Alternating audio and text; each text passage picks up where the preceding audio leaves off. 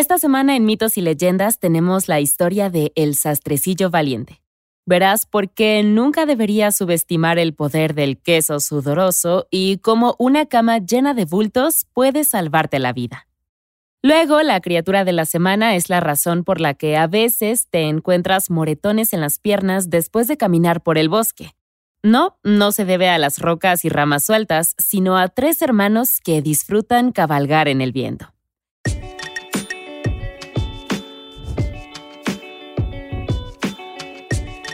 Esto es Mitos y Leyendas. ¿Quién soy?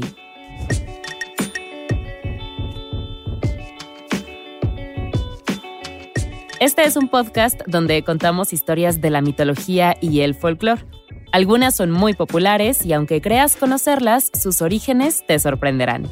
Otros son cuentos que quizá no hayas escuchado, pero que realmente deberías. El episodio de hoy proviene del folclore alemán y es una narración recopilada originalmente por los hermanos Grimm. Es una historia más ligera con elementos de otros cuentos, pero todos se combinan en algo único e interesante. Así que aquí vamos. El sastre estaba junto a una ventana cortando una rebanada de pan. Fue un hermoso día para estar afuera en el calor, el sol y el aire fresco, pero por desgracia tendría que disfrutarlo desde su puesto de trabajo. Con delicadeza esparció un poco de mermelada al centro de su rebanada de pan. Pero antes de darle un mordisco, el sastre cometió el error de mirar hacia el chaleco en el que había estado trabajando. La mermelada dulce, colorida y pegajosa despertó todos sus sentidos, pero oh, realmente debería terminar la costura antes de mancharse los dedos de comida. Dejó la rebanada gruesa sobre la mesa y se sentó en un banco. Al final, el chaleco terminó tardando mucho más de lo que esperaba y todo el tiempo salivaba por el aroma de su suculenta comida. También estaba la presión del creciente zumbido en lo alto. Mientras trabajaba, algunas moscas se habían reunido en el techo atraídas también por la dulce mermelada. Con cada hora, el día se hacía más caluroso y el pan más fragante. Pronto, el número de moscas sobre su cabeza se volvió demasiado grande para ignorarlo. Oigan, ¿quién los invitó a estar aquí? preguntó el sastre indicándoles que se fueran. Desafortunadamente para el sastre, las moscas no hablan alemán. Sin embargo, hablan el idioma de la mermelada dulce y jugosa, así que empezaron a volar en masa desde la calle en el momento en que el cansado sastre se sentó de nuevo a trabajar en el chaleco.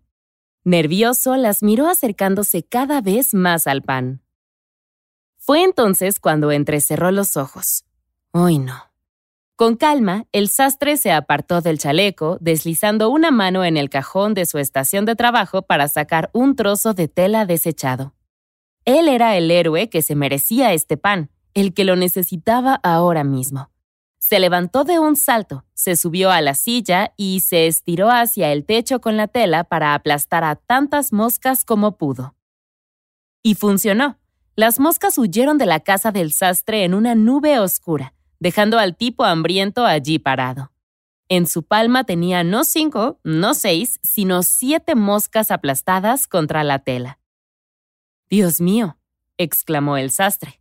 Así que ese es el tipo de hombre que soy, un héroe. El hombre admiró su propia valentía durante algún tiempo. ¿Siete a la vez? Estaba acostumbrado a matar moscas, pero esto era inaudito. Todo el pueblo, no, el mundo entero debía enterarse de eso. Miró salvajemente alrededor de la habitación. Su taller fue repentinamente demasiado pequeño para contener todo su valor. Pero, ¿cómo lo sabría el mundo? se preguntó. Entonces se dio cuenta. Una aguja, hilo y un cinturón largo que había colgado en la pared. Se tomó su tiempo haciendo el trabajo, cosiendo grandes y prominentes letras en el cinturón que decían siete a la vez. Rápidamente se puso el cinturón y empacó para su aventura. Desafortunadamente el sastre no tenía mucho y solo encontró un pequeño trozo de queso para guardar en su bolsillo para el camino.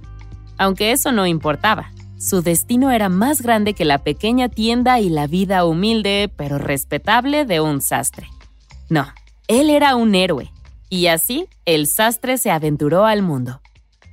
Por cierto, quien sea que le haya pedido al sastre las modificaciones del chaleco, nunca lo recuperaría. Probablemente apareció un día en la casa abandonada preguntándose si alguna vez podría usar su chaleco favorito de nuevo. Como sea, nuestro héroe estaba caminando por la carretera con su nuevo cinturón y probablemente lamentaba haber puesto queso en su bolsillo en un día de verano tan caluroso, cuando un pájaro salió disparado de un arbusto cercano y se metió hasta lo más profundo de dicho bolsillo, claramente yendo tras el queso. El sastre se encogió de hombros. De todos modos, estaba sudoroso y derretido. Él no iba a comérselo, así que ahora al menos tenía un amigo pájaro. Y así su leyenda creció. Continuó subiendo la montaña, escalando mañana y tarde hasta llegar a la cima. Al llegar a la cresta hizo una pausa. Allí había un gigante mirándolo directamente. Hmm. Fue sorprendente, seguro, pero el sastre marchó directamente hacia él sin miedo.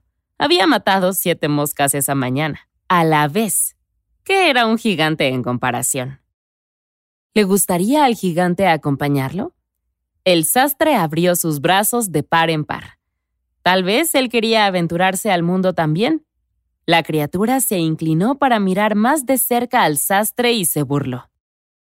¿Ir contigo? Nah, estoy bien, dijo. Además, para mí no eres más que un bebé con ropa andrajosa. Oye, ¿eso que traes en la camisa es queso? El sastre se rió entre dientes y se desabrochó la chaqueta. Aquí puedes leer sobre la clase de hombre que soy, dijo radiante, girando su cinturón para mostrar la frase siete a la vez. El gigante miró la musculatura del sastre y el cinturón. Miró de un lado a otro tratando de encontrarle sentido a todo. Si este pequeño pudiera matar a siete hombres de un golpe, tal vez el gigante lo había juzgado mal ciertamente explicaba su descarada confianza ante un gigante en la cima de una montaña. Siete a la vez, ¿eh? dijo al fin. Impresionante, pero ¿qué tal si probamos tu destreza? Ten. El gigante levantó una piedra y la apretó hasta que salió agua. Luego señaló con un gran dedo al sastre. Tu turno. Vas. El sastre miró a su alrededor dándose cuenta de que estaba inmediatamente fuera de su alcance. Obviamente no podía igualar a un gigante en fuerza, pero tal vez podría ser más listo que él. Con una sonrisa, el hombre se inclinó en busca de una piedra. El gigante miró brevemente hacia el horizonte y en esa fracción de segundo, el sastre cambió su piedra por el desorden de queso derretido en su bolsillo. El pájaro, que ya se había acostumbrado a estar en el interior, decidió quedarse. El gigante no pensó en nada y observó al pequeño sastre fingir esforzarse. Pero su sonrisa se desvaneció cuando el líquido comenzó a gotear de la mano del humano y se escurría junto al agua que derramó el gigante. El sastre se secó la mano en el pasto y luego se dirigió al gigante. Considerablemente más que tú, diría yo, presumió. Era confuso y francamente el gigante estaba empezando a preocuparse por este pequeño pero tenía otra prueba lista. Seleccionando otra piedra del suelo, el gigante explicó que cada uno de ellos arrojaría una al aire para ver cuál llegaba más alto. Seguro, eso suena divertido, dijo el sastre. Arrojaría su piedra tan alto que nunca caería. El gigante comenzó a decir algo sobre gravedad y expectativas realistas, pero pronto abandonó el tema y aventó su piedra al aire. Fue un lanzamiento respetable, y mientras el gigante admiraba su propia ejecución, el pequeño sastre sacó el pájaro de su bolsillo y se inclinó hacia el suelo. Con un truco bajo la manga, fingió seleccionar una roca y lanzó al pájaro por los aires. Arriba y arriba el diminuto objeto voló literalmente y continuó elevándose. Después de un minuto entero se volvió innegable que la cosa no iba a volver a bajar. Imposible, jadeó el gigante en voz baja. Vale, vale, tenía una prueba más. Llevarían un árbol juntos a la siguiente colina. No había manera de que un pequeño sastre pudiera ayudarlo a cargar un árbol entero. El hombre se burló. Van a ver. Pero había un detalle. El sastre insistió en levantar el extremo posterior. Es el lado más pesado, insistió. El gigante estaba, por supuesto, más que feliz de dejar que el pequeño sastre hiciera su parte del trabajo. Y así se fueron, el gigante al frente y el sastre atrás. Por supuesto, con todas las hojas y ramas al frente, el gigante no podía girar la cabeza ni mirar atrás para asegurarse que el sastre estuviera realmente haciendo lo suyo. En realidad, el gigante estaba arrastrando todo el peso de ambos. Pero, ¿cómo podría saberlo? El sastre se sentó sobre el tronco del árbol, cabalgando casi todo el camino hasta su destino. Unos pasos más adelante, el sastre se deslizó hacia abajo y fingió jadear y sudaba solo porque el sol brillaba intensamente sobre ambos. Vaya, nunca antes había cargado un árbol, gritó. Había sido la prueba más fácil hasta el momento. El gigante se secó la frente y se rascó la cabeza, caminando en círculos mientras murmuraba para sí mismo. Sentía mucho respeto. Quizá ese pequeño sí era tan fuerte como decía. Hizo una pausa y vio al sastre morderse una uña y casi tropezar con la raíz de un árbol. Frunció el ceño. El gigante podría fácilmente hacerlo añicos ahí mismo, en el bosque. Aunque nada sobre el sastre había sido predecible hasta ahora. El gigante invitó al sastre a su hogar. ¿Le gustaría unirse a su tropa de gigantes? El sastre estaba extasiado. Por supuesto que quería unirse a la tropa. Primero, siete moscas a la vez. Y ahora, amigos gigantes, por todas partes cantarían canciones sobre ese día, estaba seguro. Desafortunadamente la invitación fue un gesto menos amable y más una oportunidad para que el gigante acorralara a este hombrecillo extraño y posiblemente peligroso con todos sus amigos. Comenzó con una cena celebrada en honor al sastre. Luego lo llevaron a una cama grande y lujosa para que durmiera. Lujosa para un gigante, claro. Durante toda la noche el pequeño sastre estuvo incómodo entre bultos. Harto rodó fuera de la cama en medio de la noche, tomó su gran almohada y se acostó en el piso en la esquina. ¿Qué día había tenido? Cómodo al fin, el sueño llegó rápidamente. Profundo también, porque el sastre nunca se movió, ni siquiera cuando todos los gigantes se amontonaron en la habitación. Lo que el sastre no había notado durante toda la cena fueron las miradas de reojo que sus anfitriones se daban entre sí y los susurros entre ellos. En cambio, él estaba contento de disfrutar de su compañía, maravillado con su nueva vida. Los gigantes, sin embargo, tenían otros planes para la vida del sastre y en medio de la noche habían traído palas de hierro y se habían reunido alrededor de su cama. A la cuenta silenciosa de tres, todos empezaron a golpear las sábanas hasta que la cama quedó hecha escombros debajo de una manta destrozada. No se habían limitado en nada al enfrentarse a este pequeño extraño que podría arrojar piedras al espacio exterior, exprimir agua grasienta a las piedras y ayudar a un gigante a mover un árbol. Satisfechos con que el cuerpo mutilado del pequeño sastre estaba entre las astillas y el lino, los gigantes se fueron, diciendo que volverían en la mañana. Pero, naturalmente, el desayuno los llamó antes de que se pusieran a limpiar. Era la temporada de las vallas y todos los gigantes partieron con cubetas en la mano. Pueden imaginarse los sorprendidos que estaban al tropezar con el pequeño sastre vivito y coleando de camino a casa. Hola chicos, eh, me desperté esta mañana y mi cama estaba hecha pedazos. Yo solo quería que supieran que no fui yo, dijo con un gesto avergonzado. Para incredulidad del sastre, su nueva tropa de gigantes gritó y se hizo un caos. ¿Cómo había sobrevivido a una paliza de varios gigantes?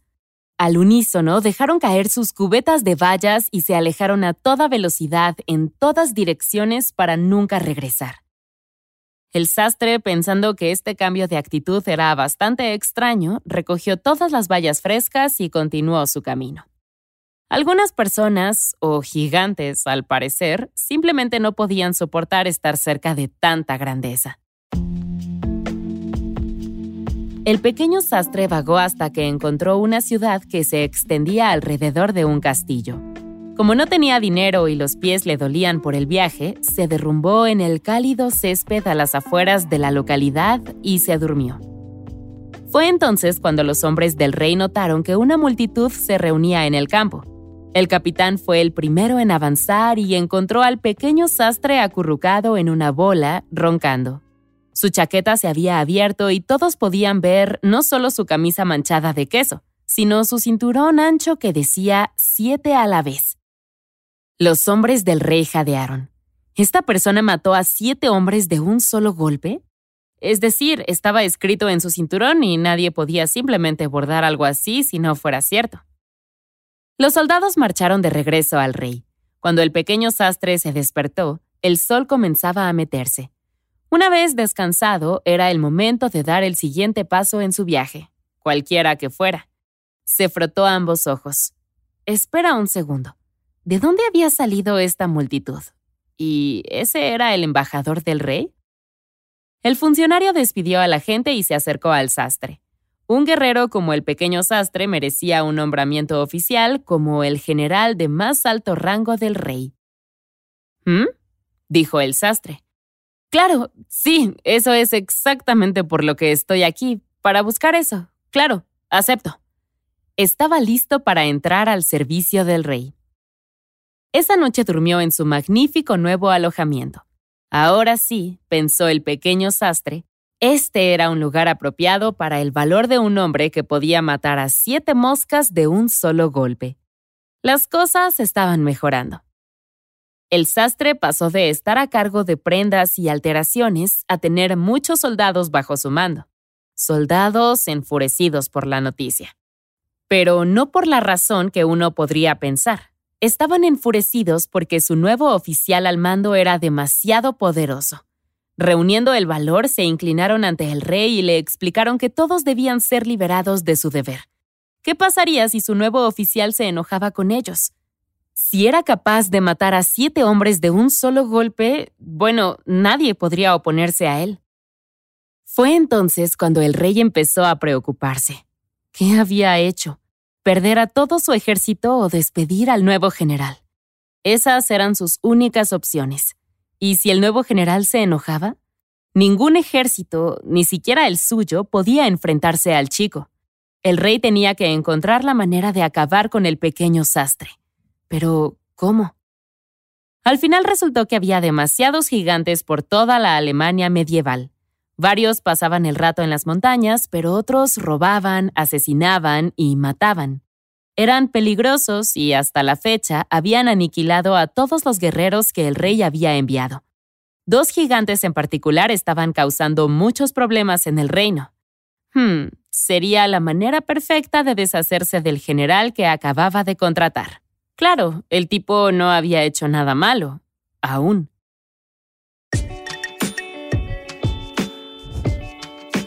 Y hasta aquí hacemos una pausa. No te pierdas la segunda parte de esta historia en nuestra siguiente entrega. Mitos y Leyendas es un podcast de los creadores de Myths and Legends y Sonoro. Todas las historias y los episodios se basan en la exitosa franquicia de podcast Myths and Legends de Jason y Carissa Weiser. Nuestro tema principal es de la banda Broke for Free y la música de la criatura de la semana es de Steve Combs. Existen enlaces a más música en las notas del podcast. La producción corre a cargo de Alex González, Mitzi Hernández, Esteban Hernández Tamés e Israel Pérez, con el ensamblaje de Ricardo Castañeda para Sonoro Media. Yo soy Vale Estrada y también me hago cargo de la adaptación al español. Muchas gracias por escucharnos y nos encontramos hasta la próxima.